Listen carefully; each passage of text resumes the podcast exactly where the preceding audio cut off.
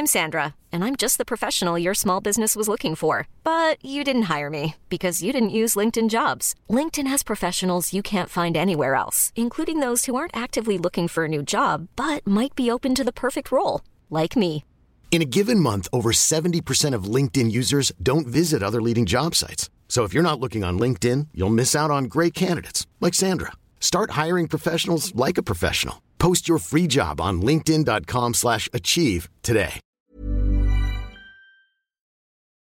Hola, bienvenido a Más que Arquitectura, la plataforma que pone sobre la mesa temas relacionados a nuestra ciudad, diseño, arte y arquitectura pensados en torno a la gente. Sé parte de cada charla junto a las y los especialistas más destacados del medio. Bienvenidos a Más que Arquitectura, en una ocasión eh, especial, Más Arquitectura en sitio, podemos llamarla a esta situación de hoy. Estamos muy contentos de estar eh, aquí contigo, Ernesto. Ernesto García Sánchez, de Taller 62. Bienvenido, man. Un Muchísimas gusto estar gracias. contigo. Muchas gracias por invitarme aquí Gracias, a gracias. su programa. Gracias, Ernesto. Muy contentos, Javier Alonso, un gusto compartir contigo el micrófono, man. De nueva cuenta, man. ¿Qué dices? Y además en un formato distinto. Qué padre. Así ¿no? es, así es, ¿no? Pues creo que eh, este será el inicio de muchos que vayamos dando un tour por talleres y por rincones y por cosas que están sucediendo en la ciudad y aquí en Yucatán y pues exploremos qué sucede, ¿no? Sí. Eh, antes de meternos al tema y, y ver qué es Taller 62, dónde está, qué podemos ver aquí, qué podemos tomar un cafecito. Ernesto, platícanos por favor eh, un poco de dónde vienes, tu inquietud con, con el arte, de dónde sale y pues cómo llegaste por acá. A ver, yo vengo de Cuba, de La Habana, Cuba. Eh, llegué a México hace cinco años por mi relación eh, eh, sentimental. Tengo una esposa El amor. que, que tiene un hotel aquí en, en Holbox. De acuerdo. Y entonces en la relación desarrollamos una dinámica que era compartir tiempo entre Cuba y, y Holbox. Y en, esa, en ese, durante esos años eso funcionó súper bien, pero hasta que llega el COVID nos quedamos encerrados en Holbox. La situación en Cuba se puso muy mala y nosotros entonces tomamos la, la, la decisión de buscar una ciudad cerca de la región que nos, que nos permitiera es- establecernos. De acuerdo. Y entonces así fue como aterrizamos aquí, En Mérida. aquí en Mérida. Y, y bueno, estudié arte durante 10 años prácticamente en Cuba, o sea, vengo de una, de, de- de una tradición de arte. Eh, mi padre es artista también, ¿Siempre estuviste rodeado de arte cuando eras niño? Sí, totalmente. Y, y nadie nunca me obligó. Y yo nunca me cuestioné lo que quería hacer en la vida. O sea, yo sabía lo que yo quería. Se iba dando y era lo tuyo, como Sí, jugar sí, con sí. formas, colores, Sí, sí, o sea, yo nunca me cuestioné, ay, no sé lo que quiero ser o no sé qué, nunca. O Estaba sea, claro. Yo sabía desde chiquito lo que yo iba a hacer. Porque como yo no fui un niño tan de la calle, callejero, quedarme en la casa pintando era fantástico. O sea, no, De no, no era un castigo Ok. para mí. ¿Qué hay Bueno, eh, ahorita que nos platicas el tema de Cuba, México? ¿Qué hay esto? Se conoce poco, yo creo, aquí, más que nada en historias de la Escuela de Arte de Cuba, ¿no? Que si bien hemos Así es. recibido mucha calidad, muy buenos artistas, pues se habla como que ah, es buena, pero Pero ¿por ¿qué, qué, hay? cómo, no? ¿Por qué es buena? ¿Qué, Claro. qué- qué- ¿Cuál es su proceso? La, la escuela de Cuba es, o sea, Cuba es un país que a pesar de ser una isla bastante pequeña en el Caribe, eh, ha producido una cantidad de artistas increíble, grandísima. Y yo creo que durante muchos años el sistema de enseñanza propició eso Claro. porque a principios de la revolución hubo un proyecto que se, se- se llamó la Escuela Nacional de Arte, que fue una escuela que básicamente lo que hicieron fue eh, buscar a los niños, a los talentos de distintas ciudades del país y traerlos a estudiar arte. Entonces, ahí crecieron un montón de, de personas que con el tiempo se convirtieron en artistas súper consagrados. De acuerdo. Y otros que no, pero, pero sí existen un montón. Claro. Y ya después se crea en el año se- se- eh, se- eh, 76 el Instituto Superior de Arte, que es la Universidad de Arte, que fue en la que yo estudié. Buenísimo. Y, y ahí ha sido como una, como una, como una gran dinastía, ¿no? El profesor mío fue alumno de mi padre, pero además mi padre fue alumno de no sé qué. Es como una, una dinastía de, Sí, de sí, sí. gente, sí. Una De cosa acuerdo. va- súper loca. Y sobre todo herencia. Mucha ¿no? herencia, ¿no? De, de todo este creo, hacer. Una clave que creo que todos conocemos y que en muchas, en mucho desarrollo de ciencia funciona es la selección, ¿no? La, la selección, digo, en el, en el caso del campo, si lo tenemos muy, muy, muy, fácil de entender, hay una selección de las mejores semillas y de ahí pues vienen las mejores plantaciones y de esas seleccionas a los mejores, ¿no? Y- sí, y y- refinamiento. Y la son capacidad. exámenes, son exámenes bastante complejos, porque un ejemplo, en mi época, de todo el país, o sea, aplicaban a esa escuela todo el país. Quedábamos por año como 18 Órale. alumnos de todo el país. Tenías que estar en talento aplicado, rigor, De disciplina, hecho, yo. además, ¿no? Sí. De hecho, yo hice el examen una vez y no entré. Tuve que hacerlo la segunda vez. De acuerdo. Al segundo intento, porque era mucho la, la competencia y la cantidad de propuestas de alumnos y tal. Y sí, un ejemplo, ahora mismo en, en Mérida, los, los artistas cubanos que habemos, en un 80% estudiamos en esa escuela. Jimmy estudió en esa escuela, De acuerdo. Marco también, o sea que todos nos conocemos, las intríngulis de, de ese sistema, porque todos pasamos por las mismas aulas, ¿no? Se vieron hace De años, ¿no? Y ahora se han encontrado aquí en Mérida. O quizás no nos vemos porque quizás pertenecemos a, a generaciones diferentes, pero tenemos historias bastante pa- parecidas, ¿eh? Cuando los encuentras te das cuenta que dices, Sí. este es alguien que, que creció Sí. del mismo lugar que Este yo, ¿no? Es de mi tribu, claro. Es de mi- sí, ah, este es de mi tribu, obviamente. Claro. Y, Está bueno. y- y de ahí, de Cuba a Mérida, ¿qué cualidades crees que tiene Yucatán y Mérida en específico para que este, este talento se siga gestionando? Y como polo atrayente, ¿no? Porque, Claro, qué, porque- qué coincidencia que llegan acá. hay que, hay exacto, que, no, exacto. no, no, no es una coincidencia, o sea, hay que partir de una máxima, o sea, eh, nosotros los cubanos eh, llevamos años inmigrando a distintos pa- países, ¿no? por la situación económica o social de nuestro, de nuestro país. Claro. Y en estos últimos años hemos vivido una crisis bien intensa y entonces eso nos ha hecho un poco correr, un poco buscar un, un- como, como una, una se- segunda casa. ¿no? Claro.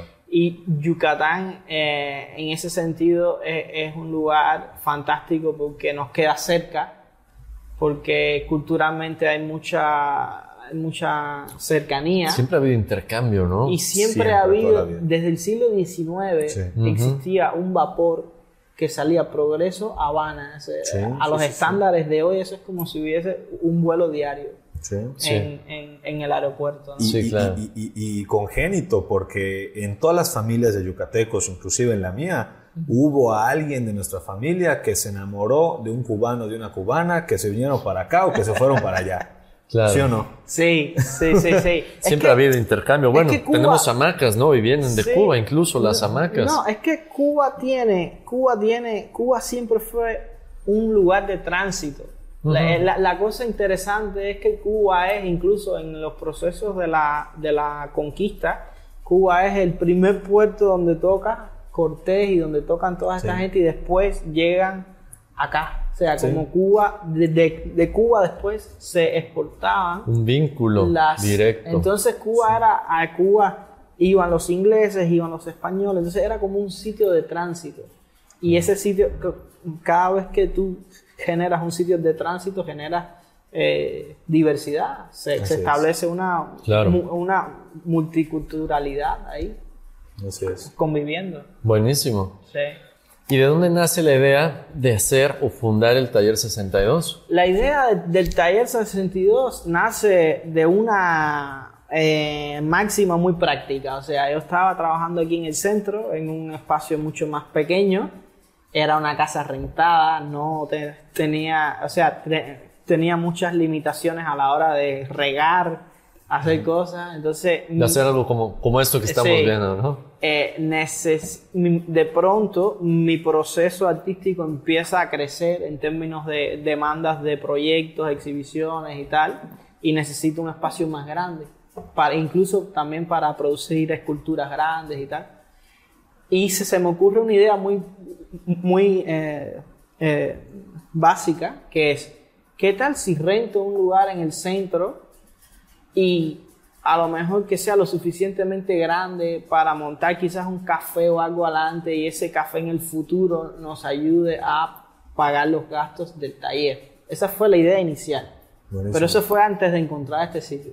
Cuando encuentro este, este sitio, eh, la distribución de este sitio me permite hacer muchísimas más cosas. Ahí digo, bueno, ahí tengo que prácticamente replantearme el proyecto completo. Digo, Y no, ampliarlo, ¿no? Claro, puedo invitar artistas, hacer talleres, hacer conferencias, charlas. O sea, tengo la distribución perfecta que me permite hacer todas esas actividades sin que la intimidad de mi proceso se vea afectada. ¿ves? De acuerdo. Porque yo, si hay mucha gente, cierro la puerta y estoy aquí, o sea, Estás en tu taller de vuelta. Sí, ¿no? sí, sí, sí, sí, sí.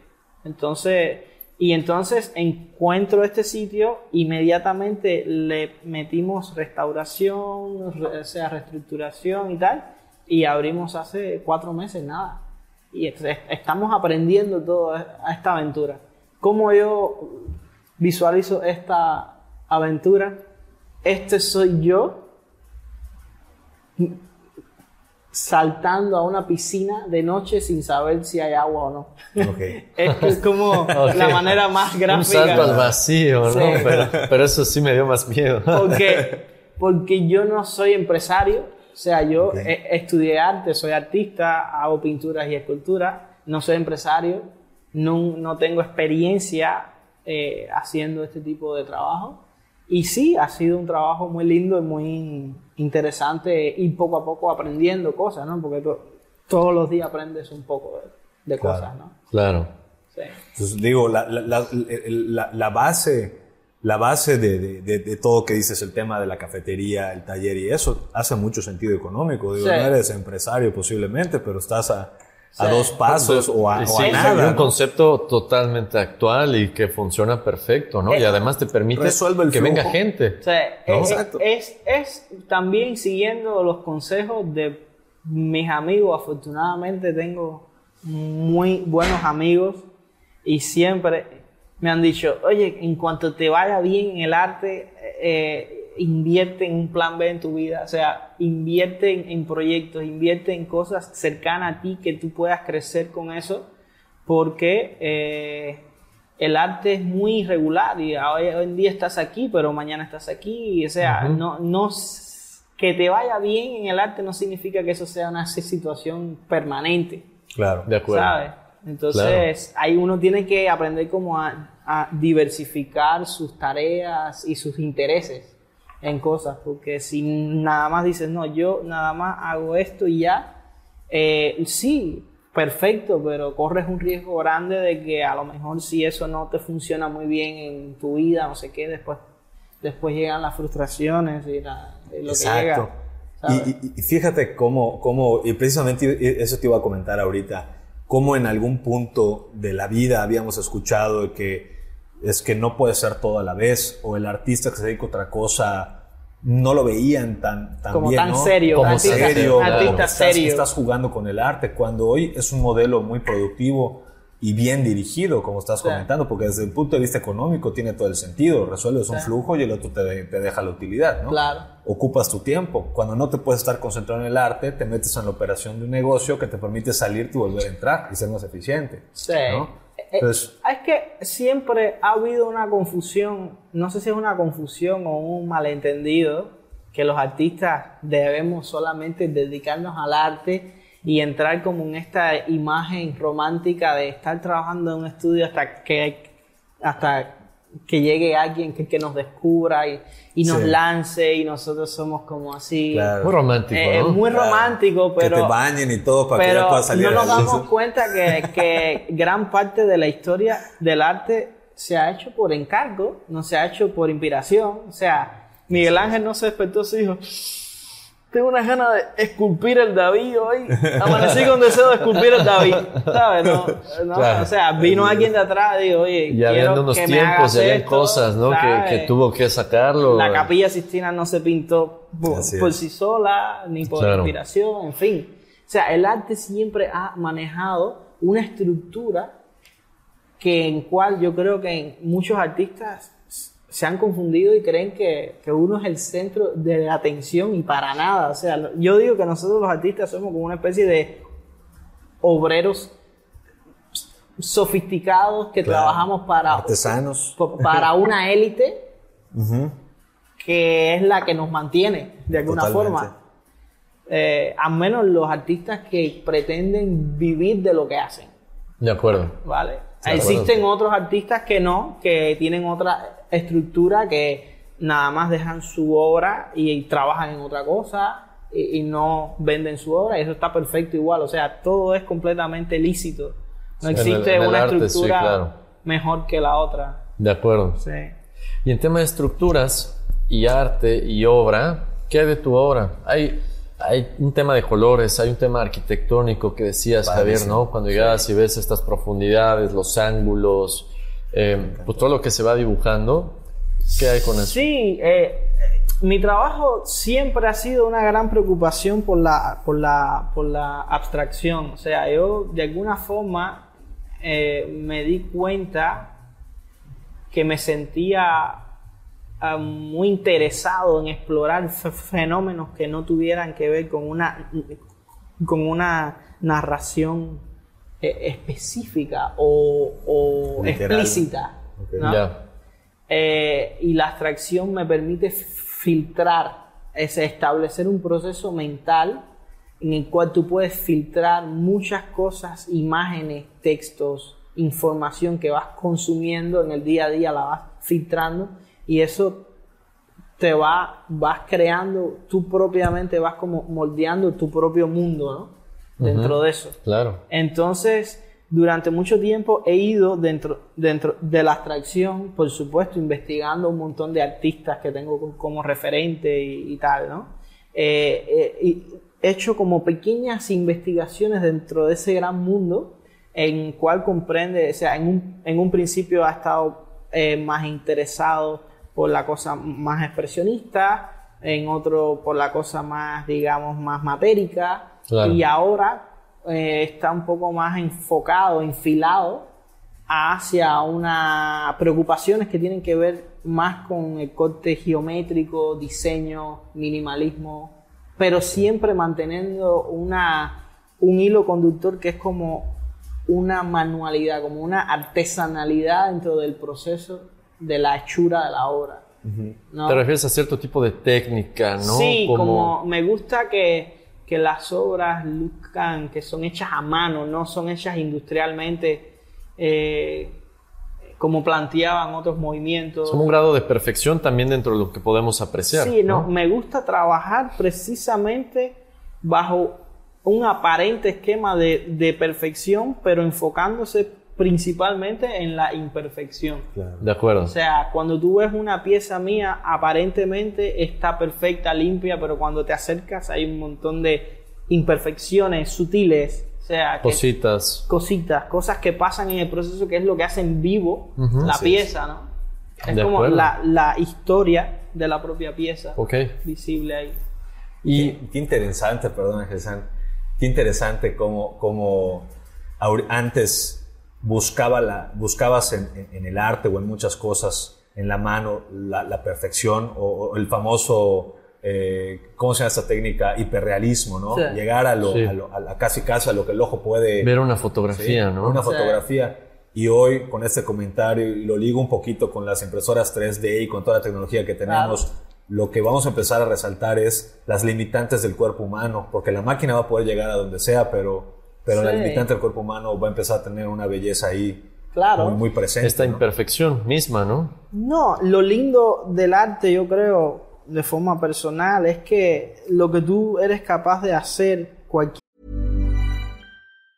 Hiring for your small business? If you're not looking for professionals on LinkedIn, you're looking in the wrong place. That's like looking for your car keys in a fish tank. LinkedIn helps you hire professionals you can't find anywhere else, even those who aren't actively searching for a new job but might be open to the perfect role. In a given month, over 70% of LinkedIn users don't even visit other leading job sites. So start looking in the right place. With LinkedIn, you can hire professionals like a professional. Post your free job on linkedin.com slash achieve today. When you make decisions for your company, you look for the no-brainers. If you have a lot of mailing to do, stamps.com is the ultimate no-brainer. Use the stamps.com mobile app to mail everything you need to keep your business running with up to 89% off USPS and UPS. Make the same no-brainer decision as over 1 million other businesses with stamps.com. Use code PROGRAM for a special offer. That's stamps.com, code PROGRAM. gesto, así sea mínimo, ese gesto se queda ahí, te trasciende a ti. O sea, Ya. tú, tú, tú te vas y eso se queda. ¿sabes? Es como un- una, una huella que tú estuviste aquí, ¿no? Y eso es de, de- de las cosas más lindas, yo creo, que Sí. tiene el arte, ¿no? Ahora, de influencia, hablas, hablas de textos, imágenes, tal. Sí.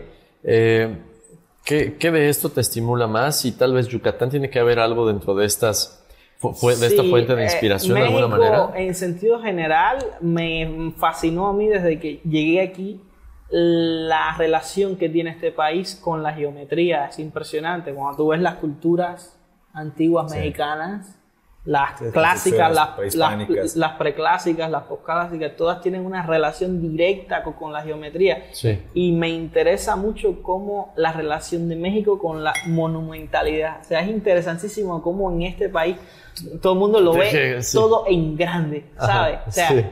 O sea, es como si vamos a, Hay otra forma. a construir una cosa, vamos a construir algo grande, unas pirámides grandes, y vamos a hacer unos edificios grandes y todo así como grande, ¿no? Sí. Todo O sea, tiene que ser un statement de, de- de algo, ¿no? De fortaleza. O De sea, es un Somos los hijos statement- del sol, Ángel Sánchez. Eh, es un Del statement, maíz. es un Papá. statement de, de fortaleza, ¿no? Creo yo, no sé. Al menos quisiera creer eso. De acuerdo. Sí, sí.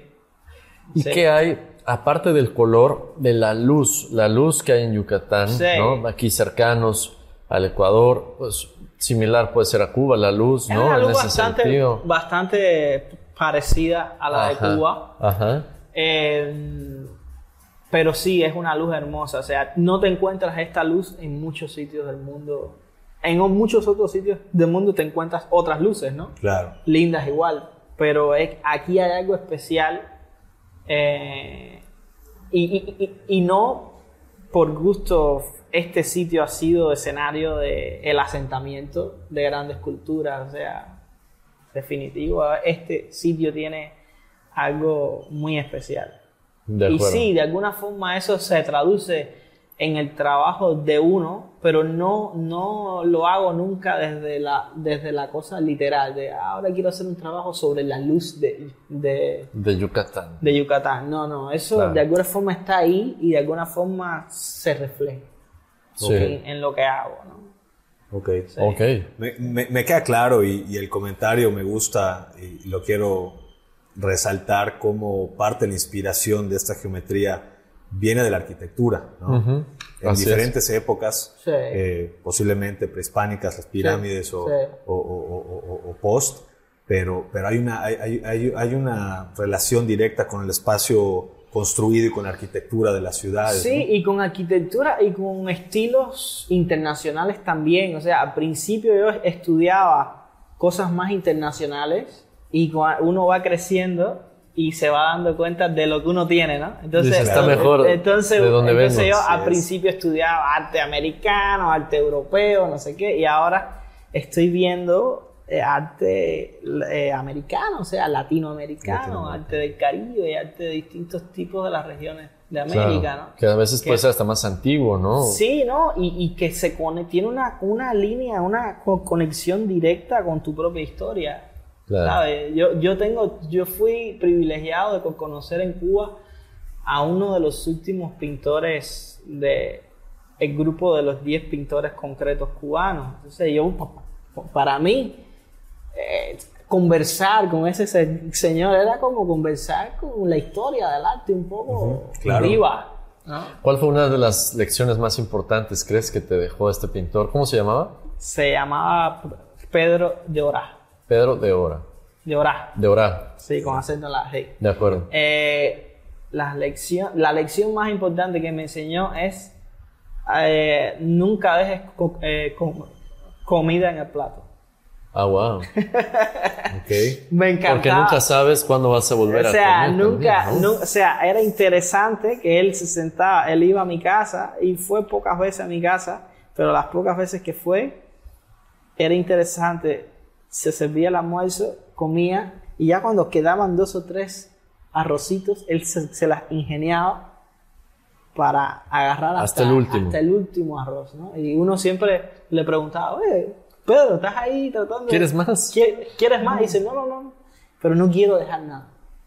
O sea, Y también es como una obsesión visual, ¿no? La cosa Claro, de dejar Sí, el plato limpio. eso traducido al arte, qué Sí, locura, ¿no? Sí, sí, sí. Creo que yo tengo ese, ese, ese vicio también de limpiar Sí. el plato. Sí, yo tengo otros vicios también con la co- comida que son tremendos, pero bueno. De. Entonces, ¿relacionas el, el tema de limpiar el plato con algo visual o con algo Sí, hay, hay- su- hay- hay muchos, hay muchos, muchas acciones que nosotros hacemos en nuestra cotidianidad que mm, se la añadimos, se la atribuimos nada más que a cosas aparentemente banales, Sí. pero que tienen mucha importancia de cómo, de, dicen mucho de cómo nosotros funcionamos El proceso mental. en, lo- ¿no? en los procesos mentales. Y por supuesto, si estás hablando de proceso creativo, el proceso mental está presente. ¿Sabes? Uno se pasa la vida diseñando. Desde que uno abre los ojos, tú estás diseñando. Haciendo Te composiciones, ¿no? despiertas y tú organizas tu café, tu tortilla, tú quieres como tú quieres como luzca, Claro. te lavas los dientes, tú te paras frente al espejo y tú te organizas de cómo tú quieres hacerlo, o sea, cómo quieres po- ponerte los zapatos, cómo quieres hacer. Uno ¿Cuál va está primero, diseñando después? Sí, inconscientemente el orden, ¿no? todo el tiempo. Una locura. Incluso en el, en el, en el, en el desorden también. Claro. ¿Qué, A eso qué iba. desorden es aceptable, no? ¿Y cuál dices, no, esto ya es demasiado, güey? Se, O sobre todo el método, ¿no? Porque, por ejemplo, yo le huyo un poco al método. Particularmente, a mí no me gusta agarrar la misma avenida la misma calle todos los días para ir al trabajo, aunque sé cuál es la más corta. Prefiero agarrar una larga, Sí. pero ver distinto. se, O, o me gusta la que se ve más bonito. Aunque Sí. tal vez no sea la más rápida, ¿no? Porque A mí dices, me bueno, gusta- es un placer pasar por Paseo Montejo, ¿no? Por así decirlo. Y Claro. prefiero pasar por ahí, aunque puede ser que esté más transitado, pero Sí. es, es un gusto, ¿no? Sí, sí, sí. Está padre que estamos cayendo en cuenta, o mejor dicho, estamos reconociendo que es completamente válido y es y, y lo disfrutamos cuando estamos en un mundo en donde la eficiencia, el KPI, el, el- el- el llegar de un punto a otro de la forma más eficiente, Sí. pues es como premiado o, o habla de inteligencia. Nivel de productividad, ¿no? Sí, cuando la inteligencia no, no creo que esté relacionada con... Con este placer de las cosas. Yo siento es. que, que hay una cosa que hemos perdido y que me encantaría a mí eh, personalmente trabajar, que es la ingenuidad. O sea, hoy en día la ingenuidad se la es solamente permisible en la infancia Sí, y en la niñez. sí. Pero ser un adulto ingenuo está mal visto. Porque Sí. se supone que tú tengas que ten- tener tus cosas muy claras, tus objetivos muy claros. O sea, pero andar por la vida con cierta ingenuidad ya no nos está permitido eso, ¿no? Claro. Yo quisiera, No se, jo- no se vale. yo quisiera hacer, eh, como decía un, un artista cu- cubano que ta- también decía, o sea, mi, met- mi, mi objetivo es eh, ser el niño que fui, ¿sabes? Como que alcanzar Sí, otra descubrir vez. el niño que fuiste es algo O sea, genial. descubrir el niño que fui, o sea, es algo interesantísimo. Sí. de, de plantearse, ¿no?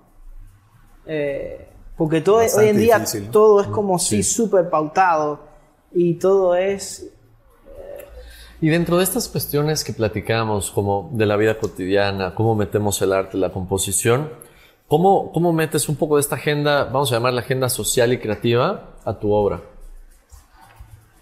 Yo trabajo todos los días, eh, ¿Descansas algún día de la semana? los lunes. Yo, Pero incluso de pintar. sí, yo necesito un día. San lunes decimos aquí. Sí, yo necesito un día no entrar aquí. Ya. O sea, yo me descubrí un día que yo me levantaba los lunes con miedo. Ah, me lo decías. Con sí, miedo a sí, sí. empezar el día. Sentía como taquicardias. Sí, sí. Y de pronto me di cuenta que, wow, que había un condicionamiento mental ahí muy fuerte. Y entonces ahora hago un, un ejercicio que es que el día que descanso es el lunes. Cuando todo el mundo empieza su semana con la ansiedad de empezar, yo estoy descansando. Y ese Claro. día trato de hacer lo menos posible. O sea, una de las cosas que más me, me gusta es no hacer nada. Ya. Pero me cuesta trabajo no hacer nada. Precisamente por Me eso que decimos, ¿no? La productividad, cómo debemos Shabbat. actuar todos los días. Sí, sí. Saludos. sí. Entonces yo trabajo todos los días, o sea, eh, porque para mí trabajar en arte no es un trabajo en sí mismo, o sea, es algo como, es como un funcionamiento vital dentro de mí, es como respirar, qué sé yo, es como hacer algo que tú haces día a día y no reparas en, oh, que estoy trabajando mucho en arte, ¿sabes? no, pa- para mí, y si de contra eso te pagan, mejor todavía, ¿sabes? Pues a Claro. todo Está buenísimo, ¿no? Claro. Buenísimo. Sí. El lunes tampoco abre cafetería, ¿o sí? El lunes descansamos todo el mundo porque es, esto ha Si empezado no, no sería un descanso, ¿no? con, un equipo muy, Completo. muy pequeño. Completo, sí, sí. O sea, es- es- esta iniciativa somos tres personas, entonces eh, hay que descansar, ¿sabes? Porque, Claro, ¿no? válido. sí. Y, y sí, descansamos el lunes y el resto ya de, la, de los días estamos abiertos al público. De acuerdo. Ah, pero íbamos con esto al, al tema de la agenda social y cómo lo metes a tu obra, ¿no? Y estas cuestiones, ¿cómo refleja tu obra alguna de estas ideas que platicamos? Es decir, la productividad, la creatividad del día a día, la composición del día a día, ¿no? ¿Cómo, cómo lo podemos ver o cómo crees tú que va diluido por ahí? Yo ni sé, o sea, yo no intelectualizo absolutamente nada de lo que hago.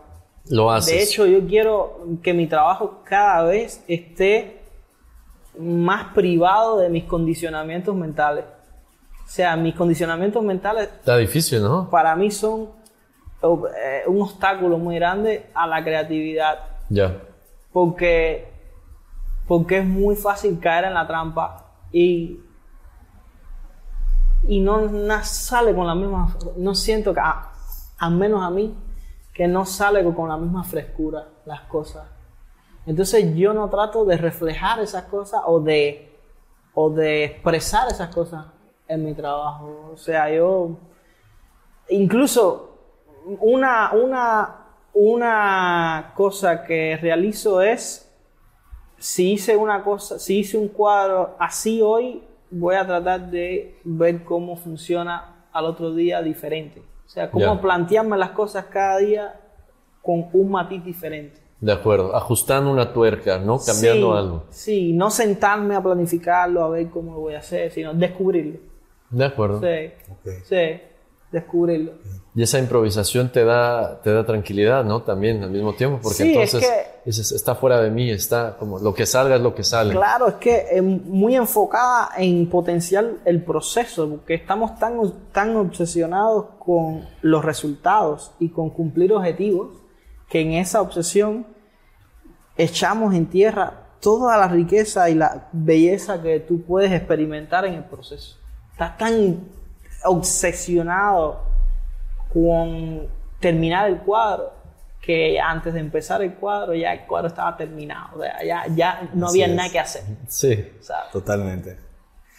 Me, me- me gusta cómo, cómo la intención de desligar la parte mental, o, como Sí. mencionaste, ¿no? Sí. La- la- los condicionamientos mentales que tenemos con el trabajo o con, o con el desarrollo del arte.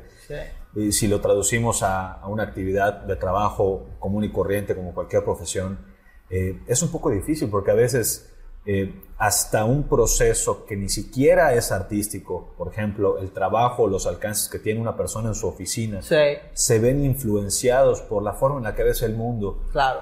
Posiblemente tú entres o, o- o- o el trato inclusive con la gente que te rodea es de una forma porque tú concibes el mundo de esa manera y luego en tu evolución dices, no, creo que estoy siendo muy duro o muy blando y debería cambiar y empiezas a manejar las cosas de manera dis- distinta. Sí está relacionado con, Con factores mentales y de percepción Sí, propia. ¿no? Claro, claro. Claro. Entonces, eh, pe- pero lo arreglas, ¿no? Diciendo, ok, me permito modificar las cosas en un proceso de experimentación, pero siempre dando la espalda a la parte sentimental o de los condicionamientos mentales. o, o intelectual, exacto, como decías. Sí, sí. Parte padre. de esto es que en la mezcla metes expos de artistas distintos, ¿no? sí. Lo cual nos trae también el día de hoy, eh, Ernesto, que mañana, jueves 18 de mayo, pues abre la expo de... eh, ¿en, en qué consiste? Platícanos. La expo, mañana inauguramos la exposición de un artista cubano que se llama Roger Toledo, un, un amigo que eh, estudió conmigo en la escuela De acuerdo. en- hace años allá en Cuba y nos hemos reencontrado aquí en la ciudad y lo invité porque parte de esta iniciativa, de este proyecto es que esto no vaya eh, gire en torno a mí todo el tiempo, sino que también y el hecho de invitar a otros artistas y eso es como eh, extender un poco eso. ¿no? Entonces, mañana estamos inaugurando esa exhibición, que es un proceso muy lindo porque Roger, desde que estudiábamos, siempre fue un alumno así como un, un compañero de clase que a mí siempre me gustaba lo que hacía. ¿no? Tú sabes que siempre hay compañeros con los que más te identificas. lo tuyo es chido. Sí, y otros que no tanto, ¿no? Y entonces... Los malos, sí, pero no pasa nada. No, eh, pero sí, desde que nosotros estudiábamos siempre vi el trabajo de él, me gustó y, y ahora mira, la, la vida da vuelta. Eh, estábamos hablando de eso, ¿quién nos iba a decir a nosotros hace cinco años atrás que íbamos a estar aquí hoy, tú haciendo una exposición en mi espacio? O sea, eso era inconcebible hace años impensable. Pues un sueño, ¿no? También como tener un lugar que otros artistas puedan mostrar lo suyo. Sí. La idea es que este sea un espacio abierto a artistas de todo tipo y de todas clases. O sea, no, no es un espacio de artistas cubanos en medio, Claro. es un espacio para artistas de todo tipo. Diversidad total. Sí, sí, sí, sí, sí. Los mismos mexicanos, cubanos, de. O sea, no, no. Por sean buenos.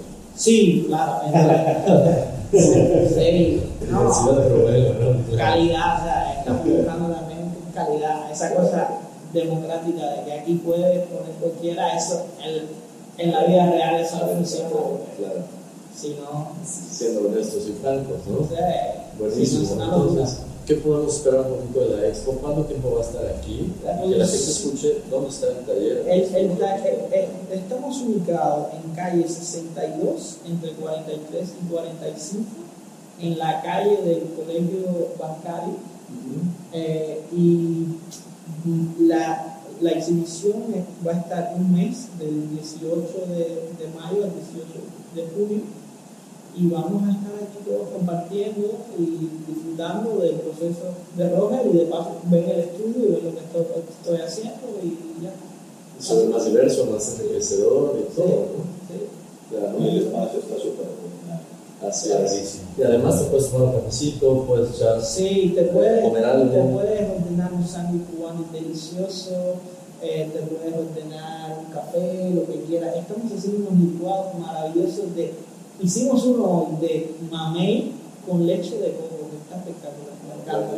Es temporada, ¿no? Porque Quedó un poco. Eh, sí, bueno, no. ¿Sabes qué? Es que yo no tomo leche. Entonces en Cuba se, se toman licuados con leche. Y yo dije, pero yo quiero tener licuados que no tengan leche yo quiero tomar licuados, ¿sabes? Buenísimo, buenísimo. Antes de que, se- de que nos vayamos, que se nos acaba el tiempo, Ernesto, Vale. Y darte las gracias, ¿qué quisieras agregar para la gente que nos escucha y que puede venir a visitar este sitio? que, que nos visiten, que prueben en nuestro espacio, que la idea que estamos haciendo es eh, brindar un espacio cultural diferente, quizás una ciudad, un acercamiento diferente a los procesos creativos y que bueno, ya estamos. La idea es ir avanzando día, hacer cosas diferentes. Compartir. Compartir, sí, esto es un compartir, hermano. Totalmente. Yo Ernesto García Sánchez, Taller 62, muchísimas gracias. Muchísimas gracias. Iván. Sí. Gracias, San. Estaremos haciendo estas dinámicas más seguido. Más arquitectura en sitio. Buenísima la idea de ustedes. Gracias. Gracias, Gracias por tenernos. No, gracias por, por Hasta la próxima entonces.